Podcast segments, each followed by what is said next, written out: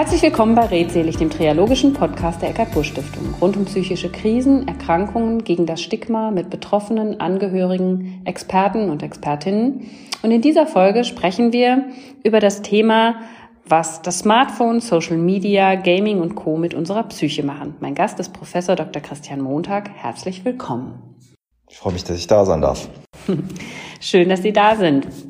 Ich freue mich sehr und Sie waren ja auch schon mal Experte an unserer Seite bei einer Veranstaltung zu diesem Thema. Ist aber sogar schon ein paar Jahre her, glaube ich. Ist Zeit ins Land gegangen. Absolut. Christian Montag ist seit 2014 Professor für molekulare Psychologie an der Uni Ulm nach einer Banklehre und einem Abstecher in die Medien hat er 2009 zum Thema Angst und Ängstlichkeit promoviert.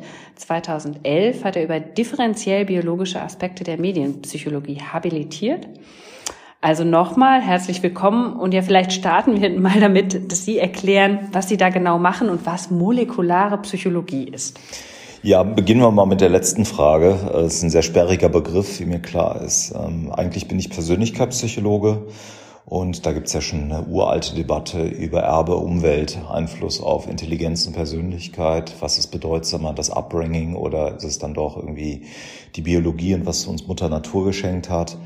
Und ähm, diese Frage wurde durch Zwillingsstudien äh, viele, viele Jahre beforscht, so dass wir wissen, beides ist wichtig. Erbe und Umwelt, das ist eine komplexe Interaktion zwischen diesen beiden Protagonisten, die uns zu dem macht, was wir sind.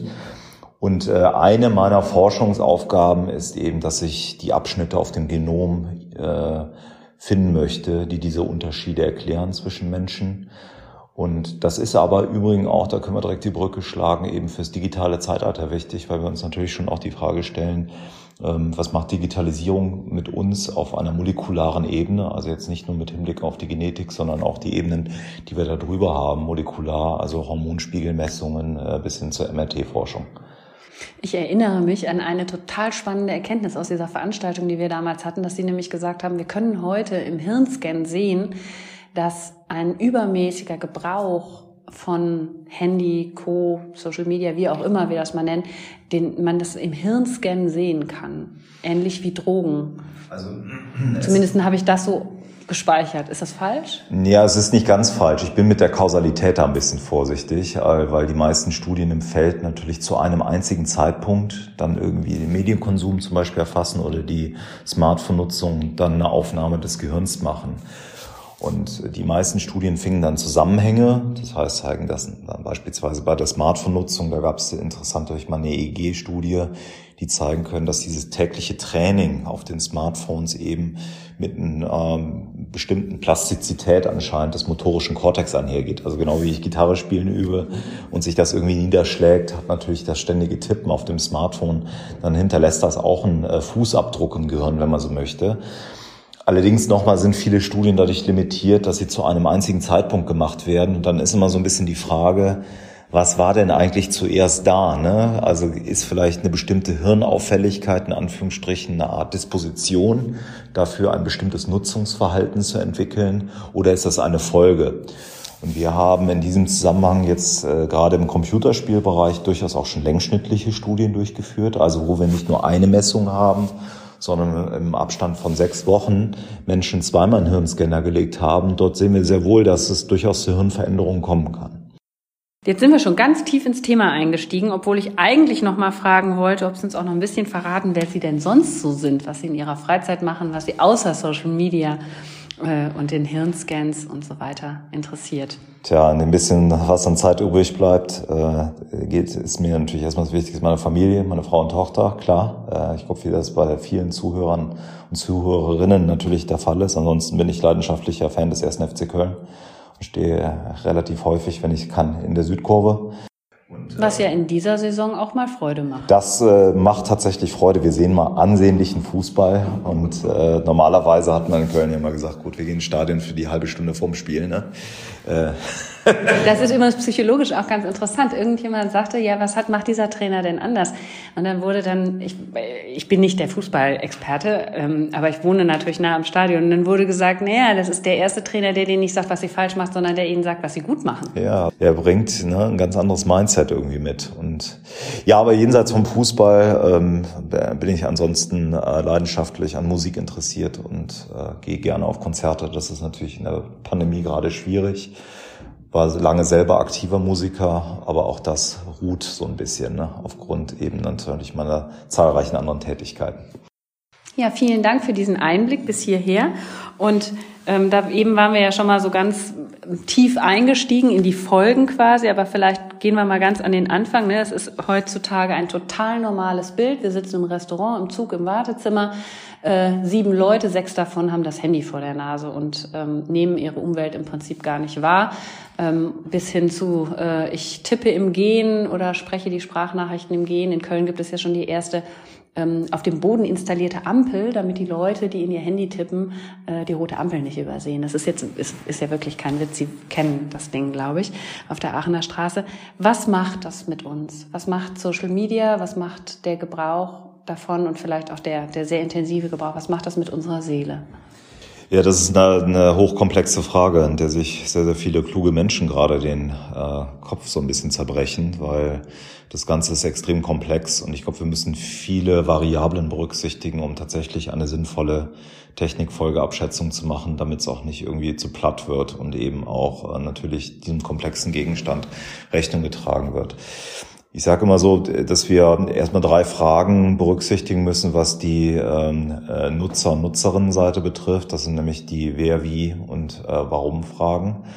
Die Wer-Frage ist, dass wir berücksichtigen, welche Persönlichkeitsstruktur Menschen haben äh, und welche Bedürfnisse sie auch äh, am Ende des Tages in sich tragen, die sie hoffen, äh, durch zum Beispiel eine Social-Media-Nutzung erfüllt zu bekommen.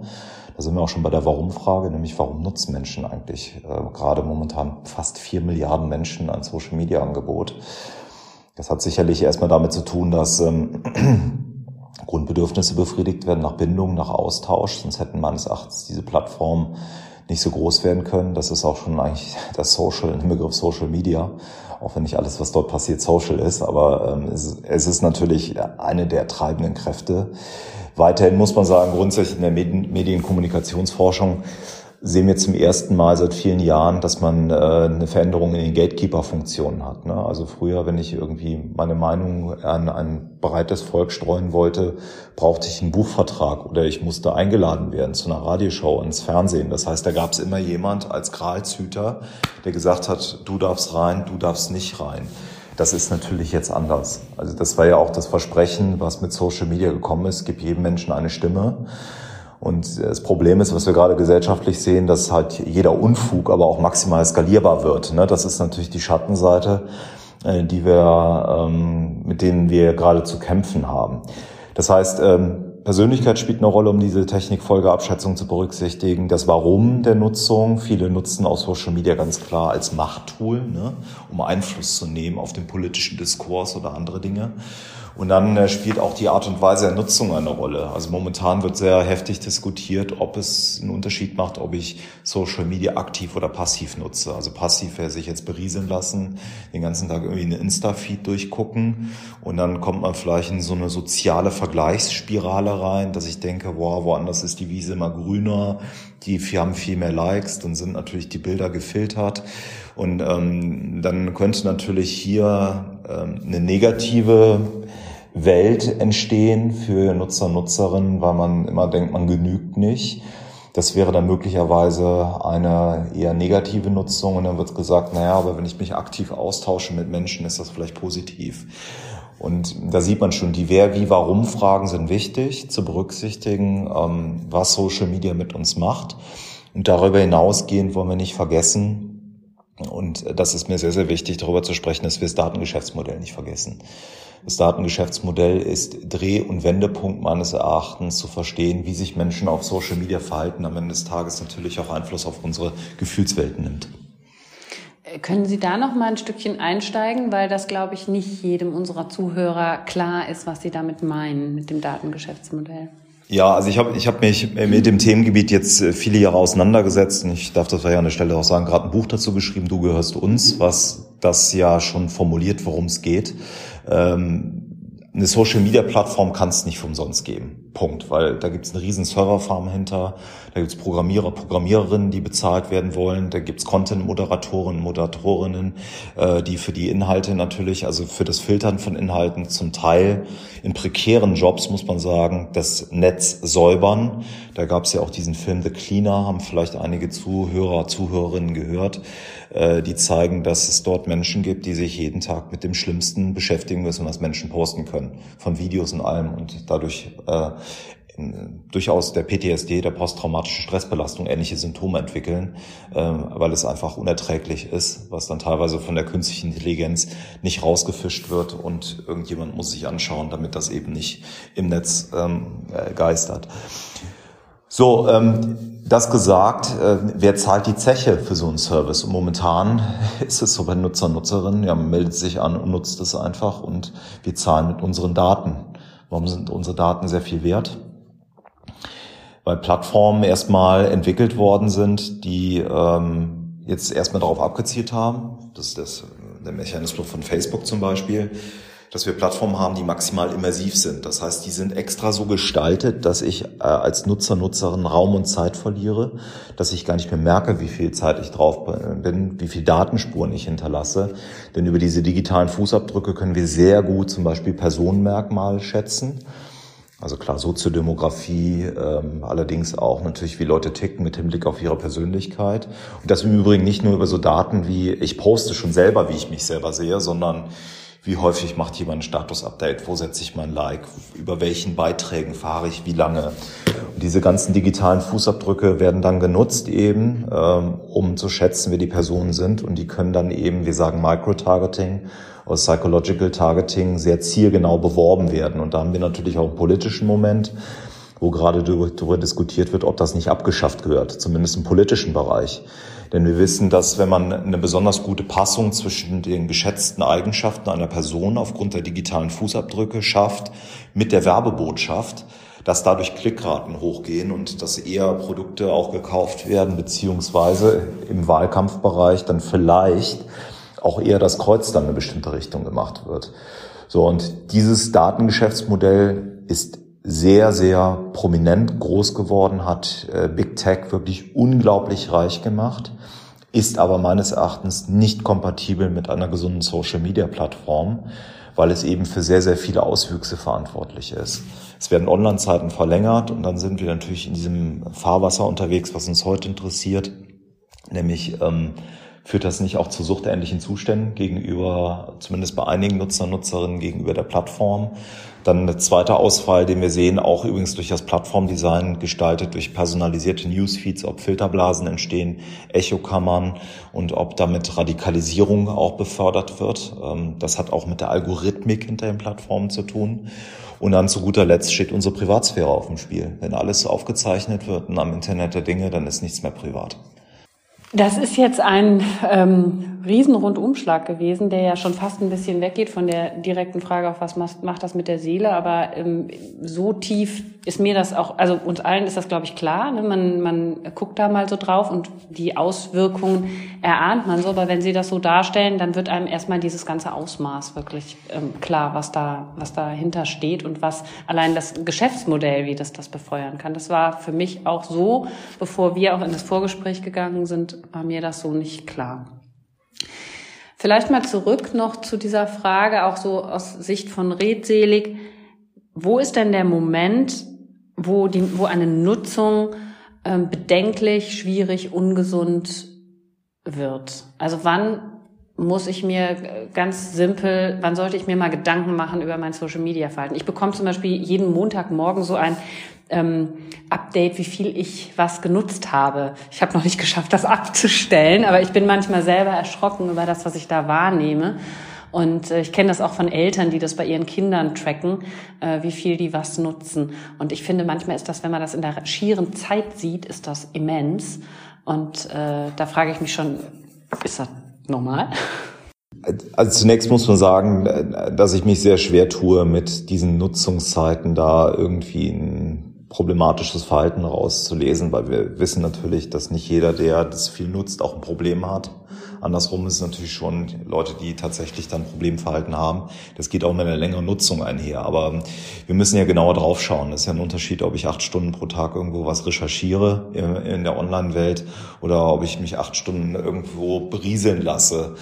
Ähm, das heißt, Nutzungszeiten sind dort nicht so hilfreich. Und das sehen wir auch aktuell bei ähm, der Gaming Disorder Diagnose von der Weltgesundheitsbehörde, also die Computerspielstörung, die ja äh, an der wenigen Verhaltenssüchte ist, die anerkannt ist, genau wie das äh, die Glücksspielstörung, ähm, dass hier Vorschläge gemacht worden sind von der WHO, die jetzt auch verbindlich für die Diagnostik gebraucht werden, die so als Guideline gelten, die vielleicht dann auch in dem Bereich der problematischen Social-Media-Nutzung, die ja noch nicht anerkannt ist als eigenständiges Störungsbild, vielleicht Anwendung finden. Und deswegen ist es vielleicht ganz gut, mal darüber zu reflektieren, was die Weltgesundheitsbehörde denn hier vorschlägt.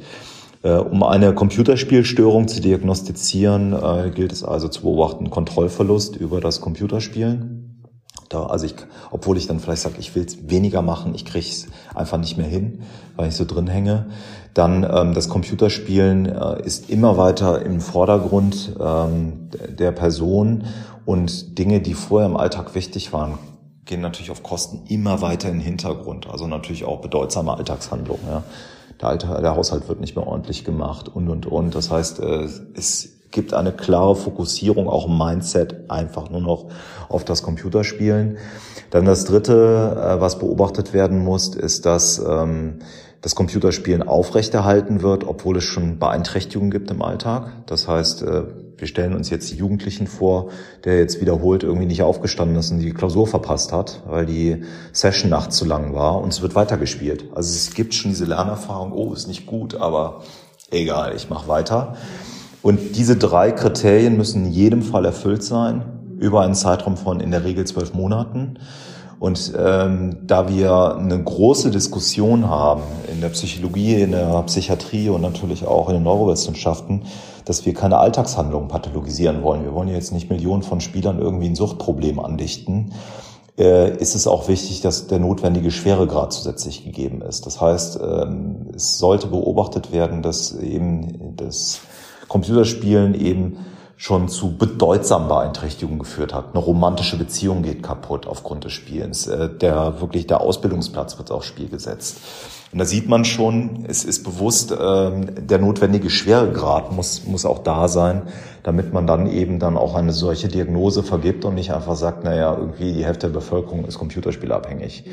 Und da muss man sagen, ähm, bei der ähm, sozialen Netzwerknutzungsstörung, wie wir das aktuell äh, im deutschen Fachjargon nennen. Also das heißt, Sie nennen das so, aber offiziell im ICD-10 oder sowas gibt es die nicht. Genau, da geht es jetzt allerdings um... Genau, da gibt es die Gaming Disorder, Deutsch Computerspielstörung und es gibt eben die Glücksspielstörung. Das sind die beiden Bereiche, die auch im Online-Bereich natürlich eine, eine Tragweite entwickeln und die sind anerkannt und die anderen Bereiche, also wie äh, eine Kaufsucht in Anführungsstrichen, weil jetzt Amazon 24 Stunden aufhat, Pornografieabhängigkeit ein großes Thema ähm, äh, in den Therapien. Dann äh, natürlich auch dieses ganze Thema um Social Media hat noch keine offizielle Anerkennung. Nur da kann man natürlich unterschiedlicher Meinung sein. Wir bemühen uns natürlich trotzdem entsprechend der Störungsbilder und vor allen Dingen auch der Nomenklatur, die von der Weltgesundheitsbehörde vorgeschlagen wird, für die beiden anerkannten Bereiche dann natürlich eine gewisse Einheit in der Erforschung der Verhaltenssüchte zu schaffen und verweisen aber immer explizit darauf, dass es in den anderen Bereichen eben noch keine offizielle Anerkennung gibt. Und die Frage ist jetzt, die wir uns stellen, ist natürlich, treibt viele um, können wir jetzt quasi dieses diagnostische Modell für die Computerspielstörung oder für die Glücksspielstörung auf die anderen Bereiche so übertragen? Das ist etwas, was wir in den nächsten Jahren versuchen zu beantworten. Ähm, wie ist es denn mit der Behandlung? Wie sieht Behandlung aus bei sowas? Ne? Ja, also das ist natürlich, ähm, gibt es erstmal große Unterschiede meines Erachtens, obwohl äh, erstmal muss ich sagen, ich bin kein psychologischer Psychotherapeut, ich bin Grundlagenwissenschaftler äh, und äh, verweise da immer natürlich auch gerne an meine Kollegen, die das im Zweifel viel besser wissen als ich. Äh, trotzdem äh, weiß ich natürlich, was gemacht wird erstmal. Und ähm, es gibt einen Unterschied zu ähm, substanzgebundenen Formen der Sucht, äh, wie jetzt zum Beispiel am Alkoholiker, wo das Ziel ist, dass man einfach abstinent bleibt. So, und das Ziel kann es nicht sein im Online-Bereich, wenn jemand online süchtig ist, dass man abstinent bleibt, dann kann man jetzt keinen Job mehr machen. Wir leben in einer digitalen Gesellschaft, wo der Unterschied zwischen Online und Offline bald nicht mehr existiert. Ja, da ist ja dann eigentlich eher die Nähe zur Essstörung da, ne? Weil Essen muss ich auch weiter.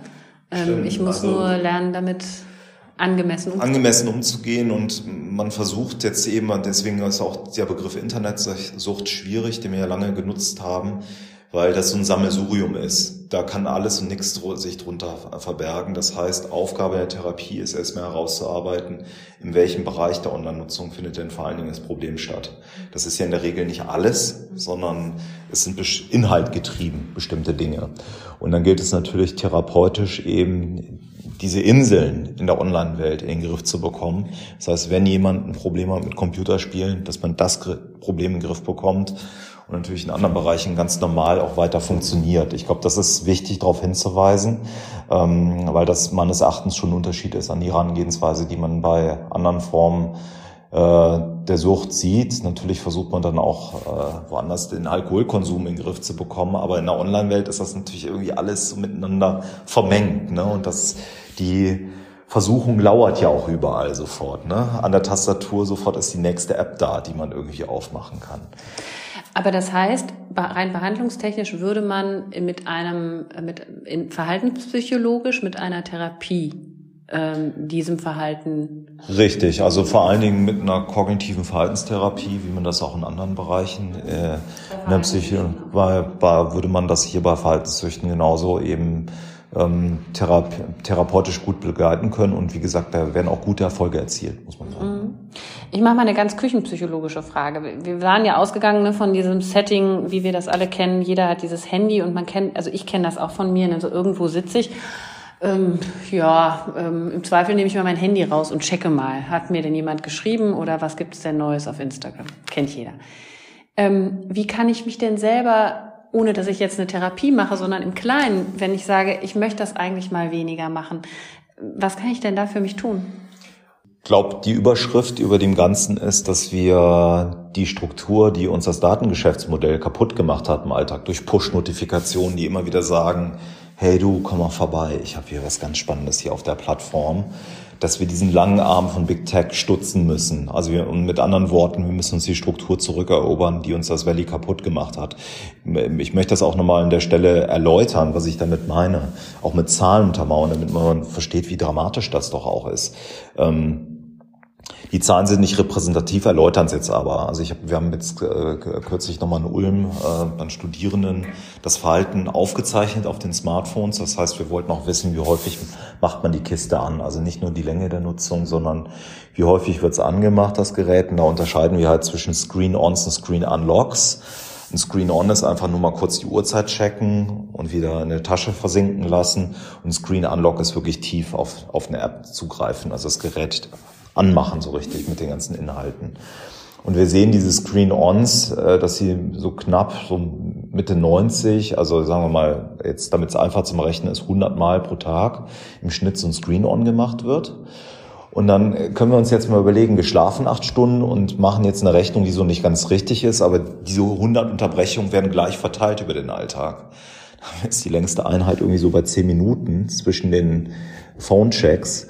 Und dadurch entstehen unglaublich hohe Wechselkosten. Ne? Ich versuche mich jetzt gerade auf irgendwas zu konzentrieren. Also ich sitze am Rechner und äh, möchte jetzt irgendwie einen Text schreiben, ein Word-Dokument und dann kommt eine Nachricht rein, das wird mir akustisch, visuell, wie auch immer, dann äh, gezeigt und dann kann mein armes Gehirn gar nicht als von der Aufgabe A jetzt zu B zu wechseln. Da muss ich mich darauf einlassen.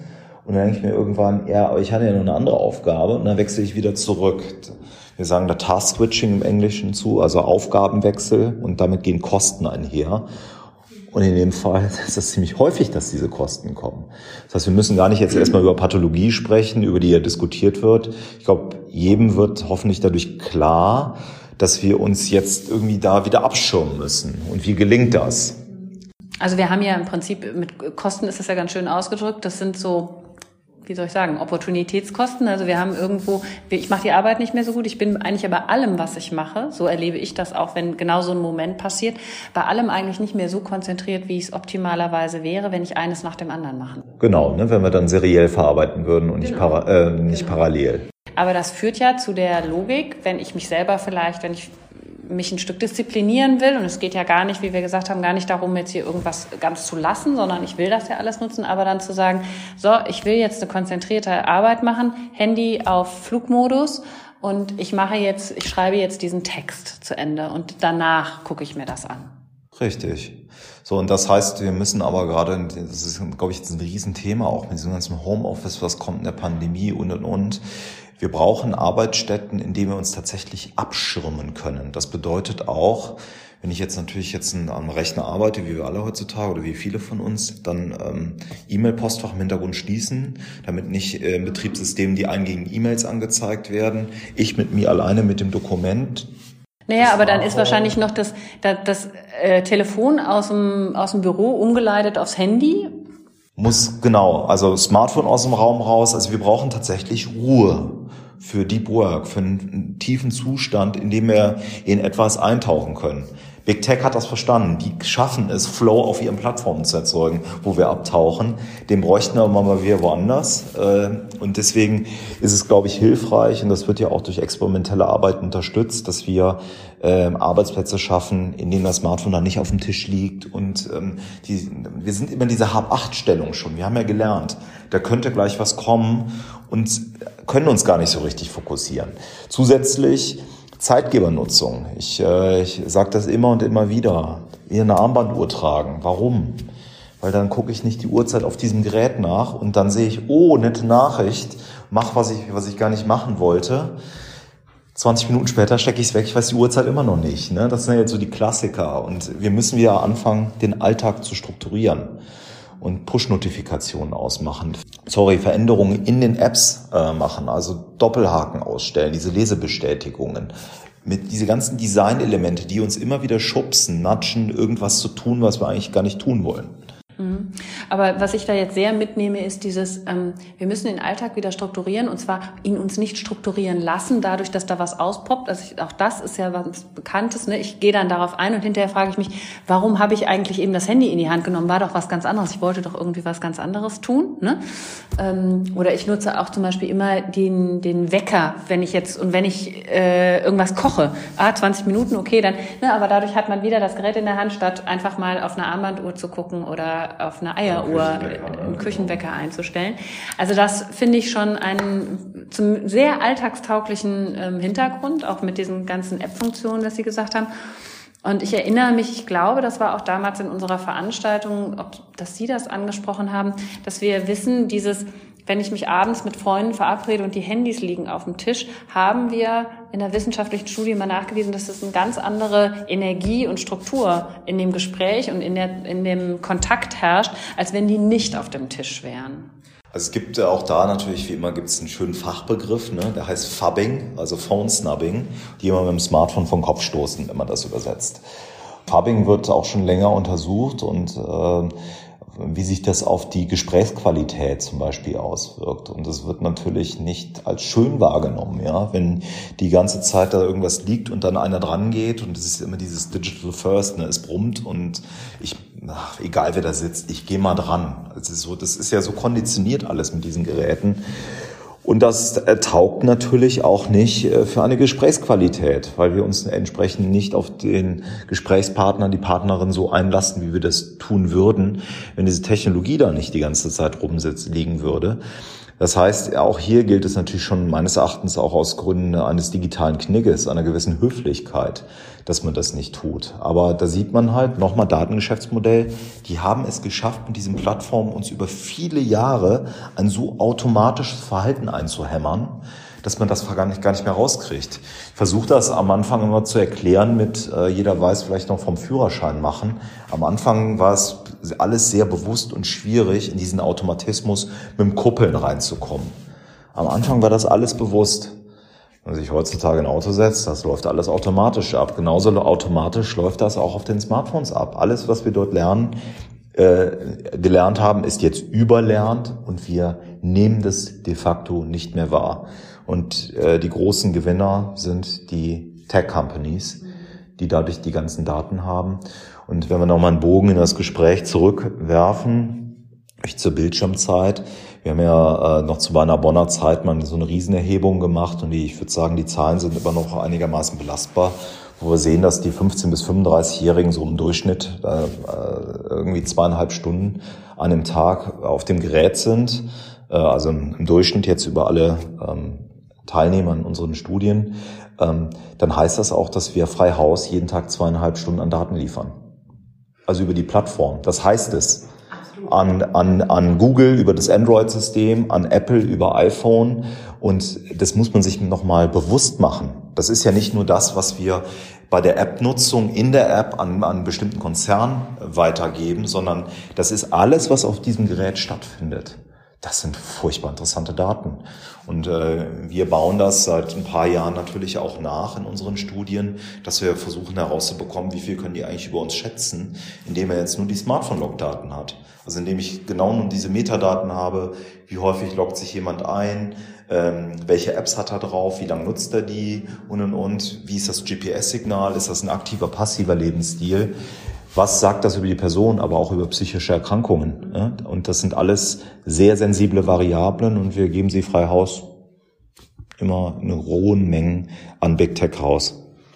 Was wäre denn die Lösung oder was wäre eine Idee von der Lösung für so ein Problem? Also tatsächlich, ähm, das kommt jetzt so ein bisschen darauf an, wo wir drauf schauen. Ich meine, ein Konzern jetzt wie Apple zum Beispiel wirkt, wirkt ja mit, wirkt mit Privacy, weil deren Geschäft lange Hardware war.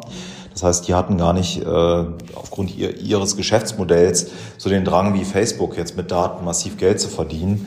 Und äh, ich glaube, es ist ein Unterschied, und ich will jetzt nicht pro Apple reden, aber es ist natürlich ein Unterschied, ob die Daten eingesetzt werden, um einen Service tatsächlich zu verbessern oder ob die Daten eben dann geöffnet werden, Anführungsstrichen, um Menschen darauf zu bewerben oder die Privatsphäre maximal leistet, obwohl mir generell nicht wohl ist, wenn so Tech-Giganten äh, wo Milliarden von Menschen drauf sind, so viel über Personen wissen. Das finde ich schwierig.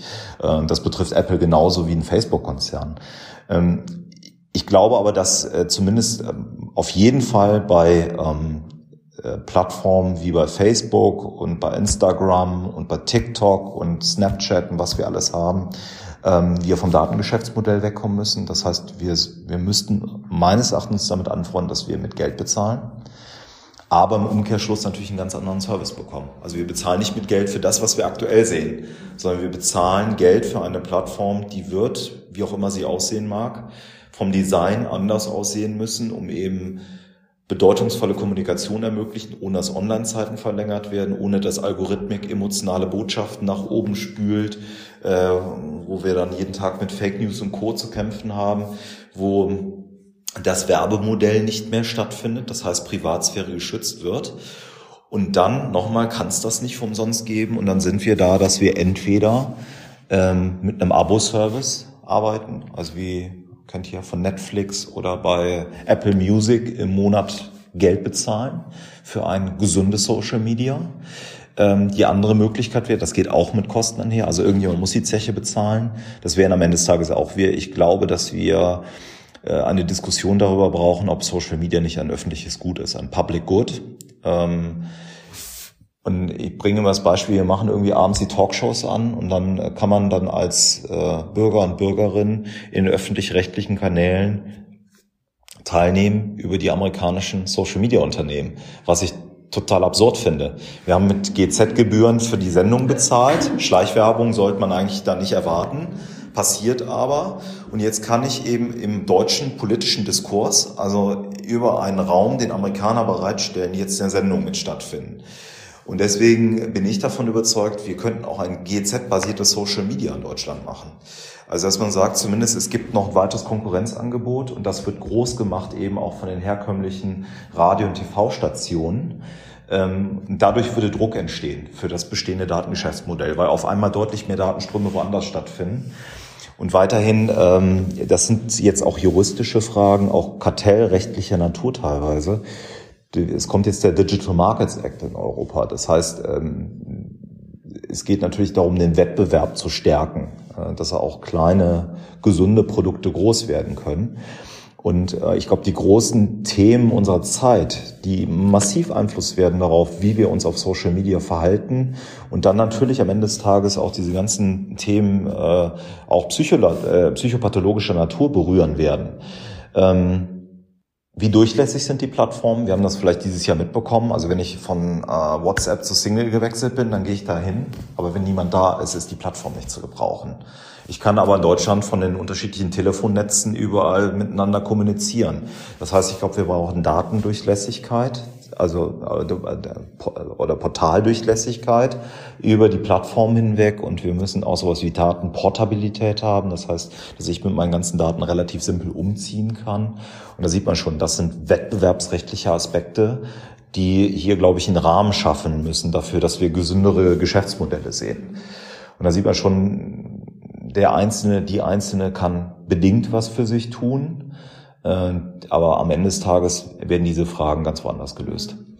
Ich lerne heute wirklich viel, wie wahnsinnig komplex das ist und was diese ganzen Strukturen eben, wie, wie sehr die letzten Endes doch auf unsere eigene Psyche hinterher durchschlagen, ne? was, was das mit uns macht und dass wir da gar nicht, also dass ich da ja nur bedingt ähm, selber Einfluss drauf haben. Und, und ein Prozess, den können wir mal nennen, weil ich ja eben auch so ein bisschen um die Antwort dann rum mal, mal ändert bin. Ich meine, es gibt natürlich einen psychischen Prozess, das ist ja das Ziel, dass der ausgelöst wird von Big Tech, das ist Fear of Missing Out, ne? FOMO, diese vier Buchstaben, Plattformdesign wie Push-Notifikationen oder zeitliche Verknappung von Informationen online zielen natürlich darauf ab, dass der Nutzer und die Nutzerin jetzt weiß, die anderen haben da gerade eine gute Zeit. Ich will eigentlich auch wissen, was da passiert. Ich will mitreden in der Peer Group. Ähm, und diese Designelemente ziehen natürlich darauf an, dass ich dieses FOMO verspüre. Das fühlt sich nicht gut an. Was machen Menschen, wenn sie in eine negative Emotion reingeraten? Sie versuchen sie abzustellen. Und die schnellste Art, das abzustellen, ist eben mal ganz kurz das Smartphone rausnehmen an der Stelle, beziehungsweise sofort auf die App draufdrücken und zu gucken, was dort passiert, um meine Neugierde dann zu stillen und den negativen Effekt runterzubringen. Insofern Fear of Missing Out ist ein schöner Prozess, den das, der natürlich auch schon vor dem Online-Zeitalter existiert hat, aber der bewusst natürlich von Big Tech befeuert wird. Ja, und da auch äh, super zur Anwendung kommt im Prinzip ne, und, oder dadurch bedient wird. Ich würde gerne mal auf zwei, ich habe, ähm, ich glaube letzte Woche waren es, unab, sind unabhängig voneinander zwei Studien rausgekommen. Die eine war DRK, die andere bin ich mir jetzt nicht mehr ganz sicher. Ähm, gucken, ob ich das hier noch mit stehen habe.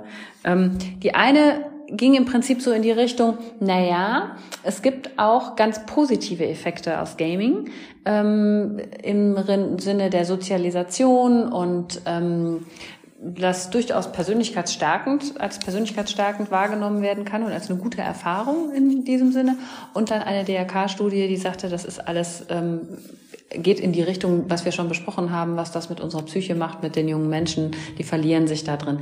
Wie muss ich denn das verstehen, dass zwei so diametrale Studien ähm, rauskommen und ähm, das hat natürlich erstmal mit der Methodik der Studien zu tun. Die müsste ich mir jetzt angucken. Aber ähm, natürlich kann nur das rauskommen in der Studie, was ich dann auch zum Beispiel erhebe. Und also wenn, wenn ich mich für eine Problemnutzung erfasse, äh, interessiere, aber gar nicht äh, über die positiven Seiten forsche, kann das nicht rauskommen.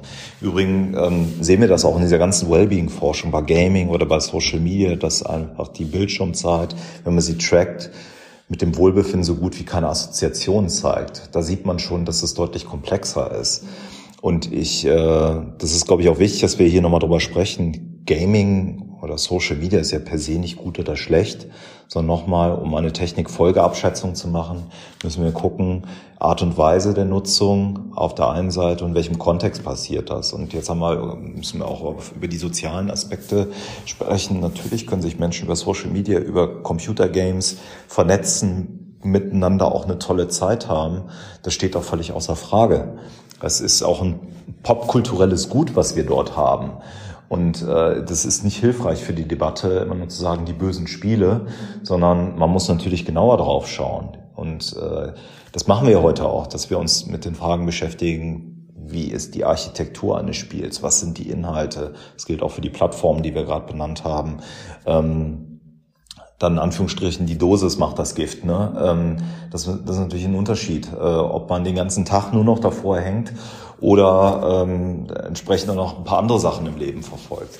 Es sind so viele Faktoren, die dort eine Rolle spielen, ähm, so dass wir am Ende des Tages doch, glaube ich, so langsam mal attestieren müssen, diese Plattitüden, die ja lange irgendwie auch durch die Medien gegeistert sind, durchaus auch von manchen Kollegen befeuert wurden, äh, dass man sagt, Gaming ist schlecht, Social Media ist schlecht, so funktioniert das nicht. Nochmal, wir müssen gucken, wie sieht die Persönlichkeitsstruktur aus, wie nutzen wir das, was sind die Motive der Nutzung, welche Inhalte werden konsumiert, dann natürlich auch, passiert das eher beruflich, passiert das privat, in welchem Umfang.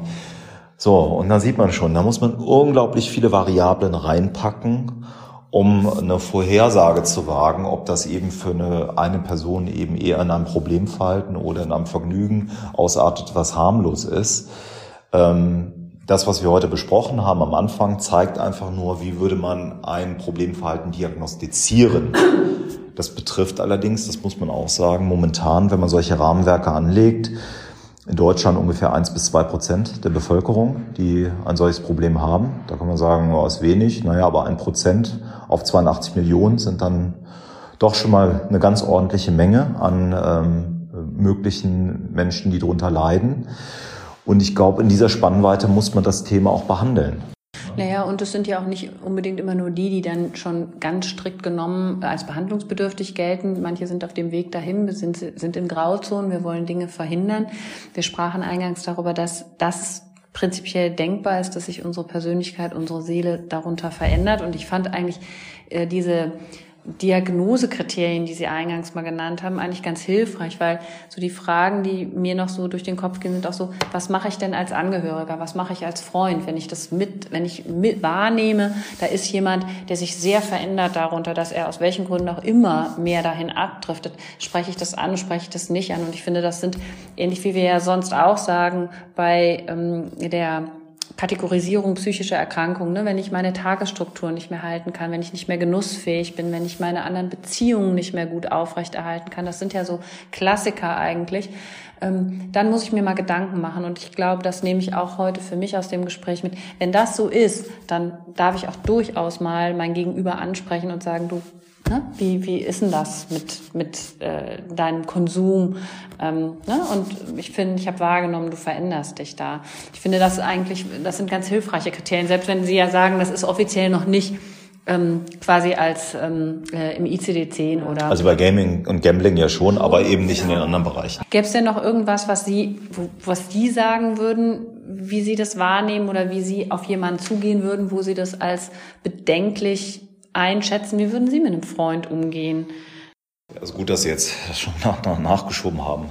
Das äh, ist ja schon ein Unterschied, wie nah einem die Leute stehen und jeder entwickelt auch ein Gefühl dafür, ob die Person vielleicht dafür empfänglich ist oder so verzumacht. Ähm, weil ähm, das, das wissen Sie natürlich auch, die Reaktion oder die Art und Weise, wie wir mit äh, psychischen Erkrankungen umgehen, ist doch hoch individuell und ähm, auch die Bereitschaft, ab, ab welchem Grad man sich eben auch eingesteht, ein Problem zu haben, variiert sehr, sehr stark.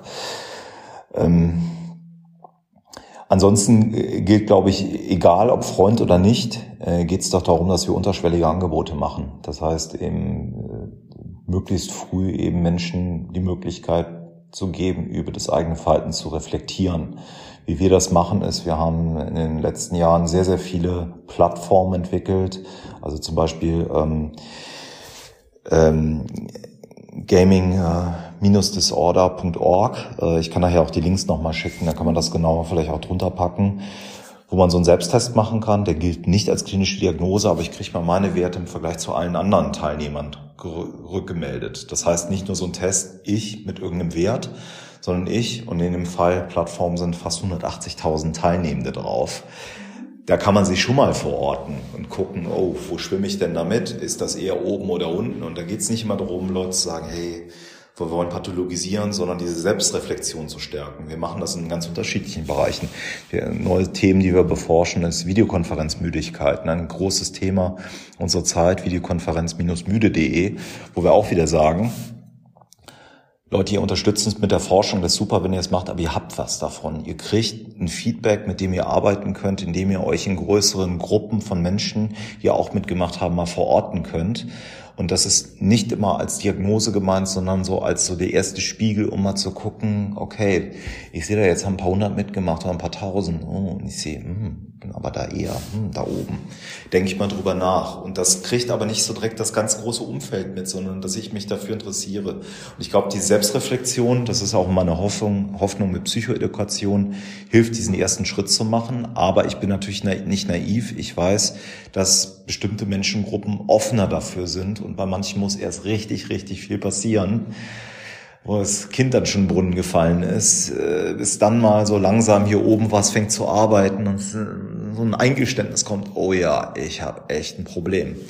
Und ich glaube, in dieser Spannweite bewegen wir uns. Und ich meine, ich glaube, das macht ja auch am Ende des Tages Ihre Stiftung aus, dass Sie auch äh, versuchen, Themen in die Gesellschaft zu bringen um äh, einfach zu zeigen, es gibt bestimmte Thematen, die haben jetzt eine offizielle Anerkennung, wenn es, selbst wenn die, wenn die es mal nicht gibt, wo gibt es Profis, die helfen können. Und das ist das, glaube ich, was erstmal eine Gesellschaft auch leisten kann, ne? den Diskurs aufrechterhalten und eben Hilfsangebote machen. Überhaupt die Sachen zum Thema machen, darüber sprechen, Informationen geben, aufklären, ne? dann, dann geraten wir nicht da rein, dass, dass die Dinge eher so zu Hause passieren und dass es so schnell dem Stigma unterliegt. Ne? Ich fände die Links total hilfreich, die würden wir dazu packen. Ähm, was mir noch so gerade durch den Kopf ging, ist ja auch, was ja bei vielen, viel suchtartigem Verhalten immer so ein Punkt ist, ist, etwas einfach nur ersatzlos weglassen oder verändern, ist ja meistens viel schwieriger, als sich eine Alternative suchen. Also das finde ich könnte auch noch so ein, so ein Aspekt sein, mal zu sagen, was kann ich denn vielleicht mal stattdessen machen? Also ne? und kann ich äh, vielleicht einfach mal rausgehen an die Luft, mir mal da die Natur angucken oder ähm, ne, kann ich vielleicht einfach mal durch den Wald laufen, ohne in dem Moment wieder irgendwas mich beschallen zu lassen, zu hören oder so, sondern einfach mal auch was anderes auf mich wirken zu lassen. Das, also das wird ja auch therapeutisch gerade begleitet bei Patienten und Patientinnen, dass man guckt, äh, weil wir wissen zum Beispiel bei Computerspielabhängigen ist häufig auch eine Selbstwertthematik da.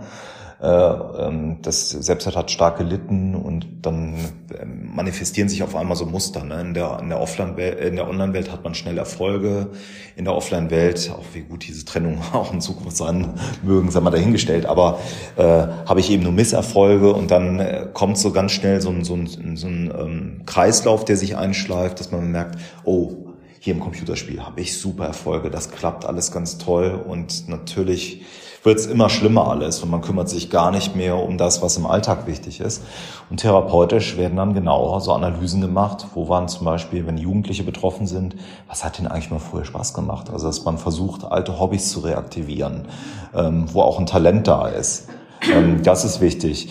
Ähm, und das, was Sie eben genannt haben, natürlich in den Wald gehen oder Sport machen, äh, Achtsamkeitsübungen, das ist ja alles etwas, was zunehmend mehr und vogue äh, wird und ja auch empirisch belastbar auch positive Effekte hat. Sport ist sehr gut. Für viele Menschen sind diese Achtsamkeitsübungen sehr, sehr hilfreich, um äh, gerade sich auch wiederzuentdecken und auch zu merken, es gibt noch was anderes. Und es gilt natürlich auf einmal Langeweile im Alltag, die man auch aushalten muss in, zu einem gewissen Maßen.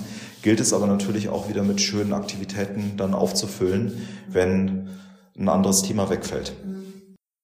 Ja, und ich meine, was, wobei wir jetzt gar nicht viel gesprochen haben, aber was natürlich äh, völlig augenscheinlich ist, dass, dass Corona diesen ganzen Prozess ja nochmal befeuert hat. Ne? Wir sitzen noch mehr alleine zu Hause mit uns, im Zweifel in der Langeweile, Falle, ne? und sind dann eben nicht so kreativ, uns äh, zu überlegen, was wir machen, und dann greifen wir eben noch mehr dazu. Also ich glaube, das ähm, ist äh, klar, ne? da müssen wir gar nicht mehr doll drüber sprechen.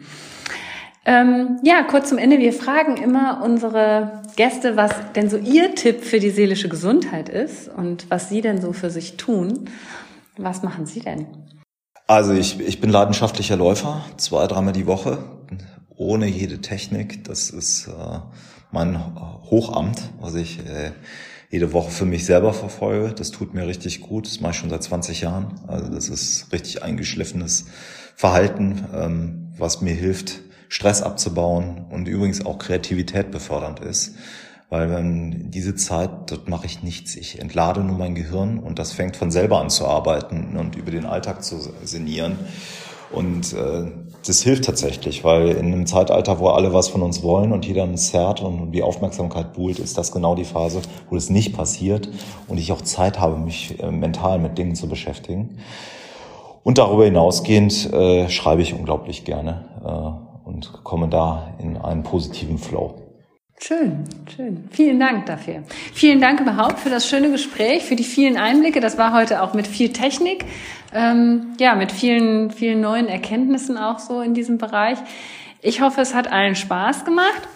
Wir sagen an dieser Stelle ähm, ganz herzlichen Dank.